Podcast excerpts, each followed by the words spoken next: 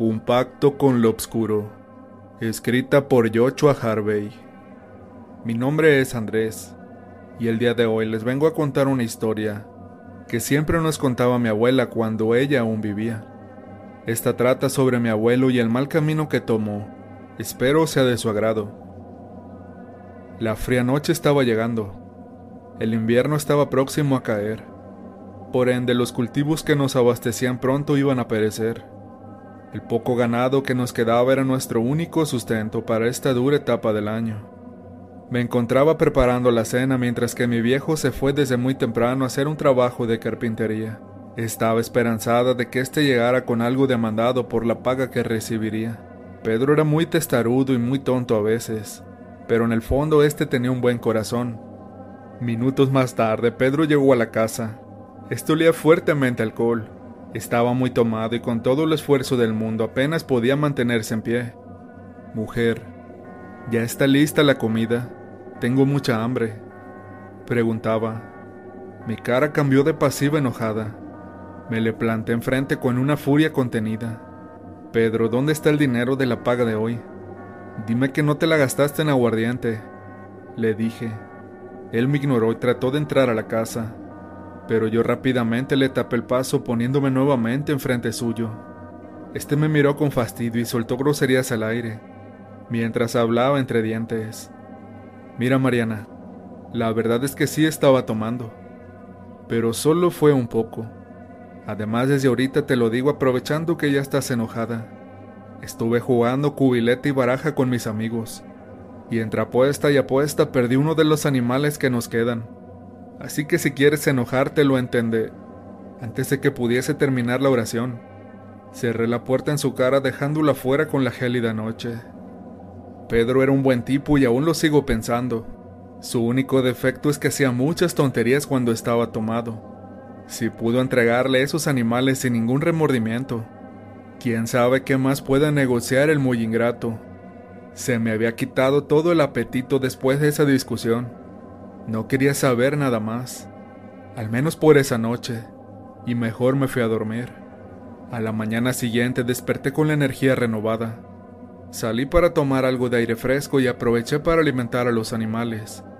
Cuando llegué al corral pude ver que faltaban dos borregos de los cuatro que teníamos. Parece ser que Pedro se los había llevado en la noche.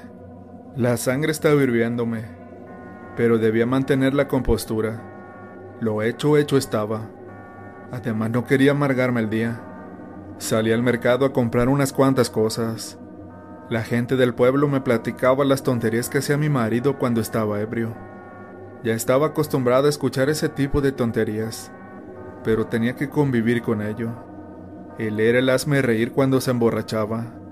Cuando regresé a casa encontré a Pedro sentado afuera de la puerta de la casa esperándome. Este sostenía una rosa entre sus manos y se le veía con un fuerte dolor de cabeza posiblemente por la resaca. Me acerqué a él aún enfadada por lo de la noche anterior. Mariana, perdón por todo lo ocurrido anoche, pero ya sabes cómo me pongo cuando tomo. Estas últimas semanas han sido muy difíciles y necesitaba distraerme. Tomé la rosa que éste tenía entre sus manos, la miré por un instante solo para después golpear la cabeza de Pedro con ella. Esa no es una excusa para ser el payaso del pueblo que no es que también me pones en ridículo a mí. Además, ayer te llevaste dos animales, que no se supone que solo era uno el que habías perdido. Mientras hablaba seguía golpeándolo, pero de repente algo muy raro pasó. Me sentí en la necesidad de dejarlo de golpear y hacerlo pasar a la casa.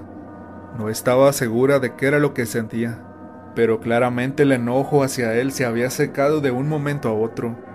Será mejor que no vuelvas a hacer nada de esas tonterías. ¿Me escuchaste, Pedro? Este solo se limitó a sentar. Acto seguido lo hice pasar y todo volvió a la normalidad en ese día. Yo notaba que el comportamiento de mi viejo era algo distante. Se le podía ver desinterés en su rostro al momento de comer. Es como si estuviera pensando en algo que lo atormentara mucho. Le preguntaba de vez en cuando qué era lo que pasaba pero este se limitaba a decir que todo estaba bien. Solo se sentía cansado. Una noche, mientras estábamos en nuestras mecedoras, este se encontraba cortándose las uñas. Nada fuera de lo normal, pero lo curioso es que este en vez de tirarlas las guardaba en un pequeño frasco. Sinceramente se me hizo de lo más asqueroso, por ende me dio incomodidad el preguntar por qué hacía eso. A la mañana siguiente fui a alimentar a los animales, pero al llegar al corral veo que no se encuentra ninguno de nuestros borregos. Mas, sin embargo, lo que estaba adentro era una pequeña cabra de color negro. Esta tenía unos gigantescos cuernos enroscados por toda la cabeza. Al salir del establo me percaté que los cultivos estaban creciendo de una manera extraordinaria. Jamás los había visto así de vivos y grandes en esa temporada ni en ninguna otra. Es un milagro, me dije a mí misma. Mi viejo llegó en la tarde de ese día. Algo muy extraño, pues horario de salida es hasta el anochecer. Cuando lo vi me apresuré a preguntarle por qué había salido tan temprano ese día. Este me contestó que habían terminado ya los pedidos de carpintería, por lo que no trabajaría en algunos días. Acto seguido volví a cuestionarlo, pero esta vez por los dos animales faltantes. Pedro, ¿qué les hiciste a los dos animales que estaban en el corral? Además, ¿por qué hay una cabra negra ahí adentro? Explícate, pregunté. Tuve que deshacerme de ellos, mujer. Además, esa cabra es muy importante para mí. Me trae buena suerte. Al llegar a la casa pude notar todos los cultivos. Estos estaban creciendo de gran forma. Por fin nuestras vidas mejorarán para bien, contestó. Tenía más dudas que respuestas ahora, pero algo me impedía seguir indagando a fondo. Algo en mi conciencia me decía que debía callar y seguir como si nada pasara. Ignoré por completo esos comentarios tan raros e impropios de él. Le sonreí y ambos festejamos esa noche el tema de los cultivos y la prosperidad que nos aguardaba de ahí en adelante. Al amanecer despierto y noto que Pedro ya estaba fuera trabajando la tierra. Esto me alegró mucho, a pesar de ser un patán en sus peores momentos, mi viejo no dejaba de ser muy trabajador. Eso pensaba yo. Salí para acompañarlo con mi presencia. Al llegar a Pedro veo que éste estaba utilizando el molino de mano para triturar algo. En primera instancia no pude ver qué era. Pensaba que se trataba de maíz o algo por el estilo, pero al acercarme más pude ver que eran sus uñas todo un frasco lleno de estas y las estaba triturando de manera tan vomitiva, solo para después ese polvo de uñas vertirlo en una mamila de leche. Algo andaba muy mal con él. Sentía que no era el mismo desde hacía algunos días, pero no podía hacer nada. Me sentía simplemente como una muñeca sin voz ni voto. Buenos días, cariño. Despertaste muy temprano, comentó. Buenos días, Pedro. ¿Qué es lo que estás haciendo? Pregunto con gran incredulidad. Estoy preparando la leche para la cabra. Esta es muy delicada y me pidió que le diera algo de mí. Por eso es que le estoy moliendo mis uñas. Respondió con tanto cinismo en su cara. Pareciese que este no se daba cuenta de la porquería que estaba haciendo y la falta de raciocinio que tenía. Pedro se dirigió hacia el establo y le dio de tomar por la mamila a la cabra. Este me volteó a ver y me dijo que me retirara del lugar, pues el animal le disgustaba mi presencia. Le hice caso inmediatamente y al salir del sitio, sentí como el criterio de decisión volvía a mí. ¿Qué diablos está pasando? ¿Por qué Pedro se comporta de forma tan rara? Solo quedaba esperar y ver cómo se desarrollaban las cosas. Al día siguiente los cultivos estaban tan verdes y sanos, es como si hubiéramos utilizado algún fertilizante milagroso, y todo sin considerar que estábamos en pleno invierno. Me hinqué y miré hacia el cielo. Di las gracias a Dios por esta abundancia. Al instante sentí la mano de alguien a espaldas mías. Era mi esposo. Y vendrán cosas mejores, mujer, lo prometo. Él nos está ayudando. Él nos observa a todas horas y en todo momento, comentó. Palabras del todo extrañas.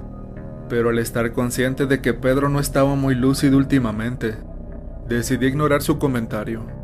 Cuando se ocultó el sol y se reveló la luna, se podía apreciar cómo ésta era gigantesca. La luna llena iluminaba nuestro humilde hogar de una forma tan hermosa. Pensé que esto era símbolo del buen porvenir, pero todo cambió al momento de que Pedro saliera de la casa, pues los necesitaba urgentemente para ese mismo día. Mi primer pensamiento fue que mi viejo necesitaba esos animales porque al siguiente día celebraríamos con la comunidad todos nuestros éxitos más recientes. Por ende necesitábamos esos borregos para preparar la comida. Pero todo ese espejismo cambió cuando mi esposo regresó a la casa. Yo me encontraba adentro tejiendo cuando escuché ruidos afuera. Me asomé por la ventana y vi a Pedro colocando a los animales en medio de un círculo. Al ver eso salí a ver qué estaba ocurriendo. Viejo, ¿qué estás haciendo con esos animales? Pregunté. Él me miró y esbozó una placentera sonrisa. Los estoy preparando para darlos como una ofrenda, mujer, respondió. Al escuchar esto me acerco él y coloco mi mano en su hombro mientras lo miro. Amor, ya es muy tarde. Si quieres mañana te ayudo a preparar todos los alimentos para la fiesta que tendremos. Vamos a la cama. ¿Qué dices? Sugerí. Pedro se quedó en silencio por unos instantes. Este sacó un objeto filoso de su bolsillo. No, Mariana, tú no entiendes nada. Él quiere sangre, quiere dos vidas a cambio de otra llena de felicidad. Si no le doy lo que pide, pasarán cosas muy malas, respondió. Acto seguido insertó aquel objeto filoso en una de las cabras. El indefenso animal gritó de dolor. Al escuchar sus lamentos algo adentro de mí despertó. Todas las señales de alerta volvieron a funcionar y pude recuperar mi juicio. Al ver tanto horror salí corriendo con dirección a la casa. Puse candado y me atrincheré en ella, a la espera de que Pedro pudiese volver en sí. Lastimosamente para mí esto no fue lo que sucedió. Pasaron varios segundos de incertidumbre. Un silencio inundaba el interior de nuestro hogar. Miré rápidamente la ventana para saber qué era lo que estaba ocurriendo. A lo lejos podía ver cómo aquella cabra se acercaba poco a poco a mi esposo. De pronto al acabar con el segundo borrego, la cabra empezó a erguirse y su postura cambió completamente. Ahora estaba erguida en dos patas mientras su forma se asemejaba más a la de una persona. Solo se inclinaba ella mientras la luz de la luna reflejaba ambos. Seguí viendo esa macabra escena desde mi trinchera. De pronto se empezaron a escuchar ruidos adentro de la casa, provenientes desde afuera de la misma. Para ser más específicos, desde el techo. Era como si estuviesen golpeando desde el exterior. El ruido cesó solo para reanudarse pero ahora proveniente de las paredes. Cada vez estaba más cerca de mí. La luna se oculta por las nubes negras que se postraron por el cielo en todo lo alto, haciendo que la visibilidad fuera totalmente nula. De pronto escucho pasos en mi espalda. Está muy pero muy cerca mío. Siento la respiración de algo en mi nuca. Mi respiración se agita cada vez más. Mis ojos tratan de girar, pero mi cabeza y mi mente están totalmente paralizados. Entonces ahí fue cuando la luna volvió a brillar en todo su esplendor, puesto que las nubes se habían despejado. Volteo hacia el frente y lo primero que veo es a mi esposo mirando hacia mi dirección. Sus ojos se postran en mí, como si supiera mi ubicación exacta.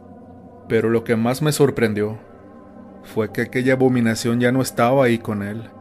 La respiración en mi nuca se vuelve cada vez más frenética y agitada.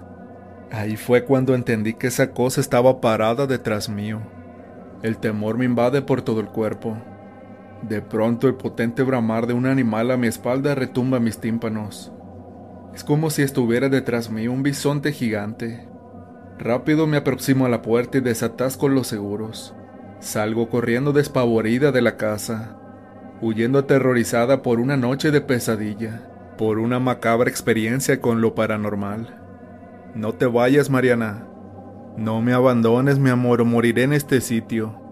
Ambos debemos estar juntos para que el oscuro nos cumpla todos nuestros caprichos. Gritaba desesperado lo que quedaba de aquel ser que tanto amé, pero que ahora desconocía totalmente. Pasé enfrente de él huyendo pero este a pesar de sus súplicas ni siquiera movió un centímetro de su cuerpo para detenerme.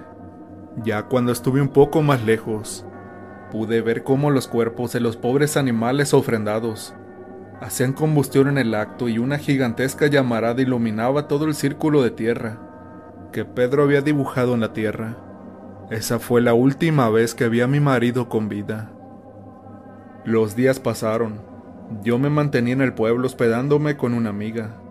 Cuando la noticia llegó a mí, inmediatamente fui a mi casa solo para ver cómo los cultivos estaban secos de manera extrema, casi hechos polvo. No había ningún animal ni rastro de ellos por ninguna parte, y adentro del granero se encontraba el cuerpo de mi esposo. Este estaba inerte, sin ropa alguna y con los ojos en blanco. La autopsia determinó que la causa de su deceso fue un infarto fulminante, a pesar de que Pedro jamás sufrió enfermedades del corazón. Respecto a aquel macabro animal, jamás se supo nada, y hasta la fecha aún sigue siendo un gran misterio. ¿Qué fue lo que sucedió exactamente después de la partida mía aquella noche? ¿Qué era esa cosa? ¿Cómo pudo tenernos a su merced? En especial a Pedro por qué necesitaba de esos sacrificios y por qué adoptó la forma específica de una cabra negra. Probablemente jamás sepamos las respuestas de aquellas dudas, y puede que sea mejor que así se quede. En el mundo hay cosas muy malas allá afuera, esperando un momento de debilidad para que éstas entren a tu vida, solo para acabar con ella, de una manera lenta y horrenda.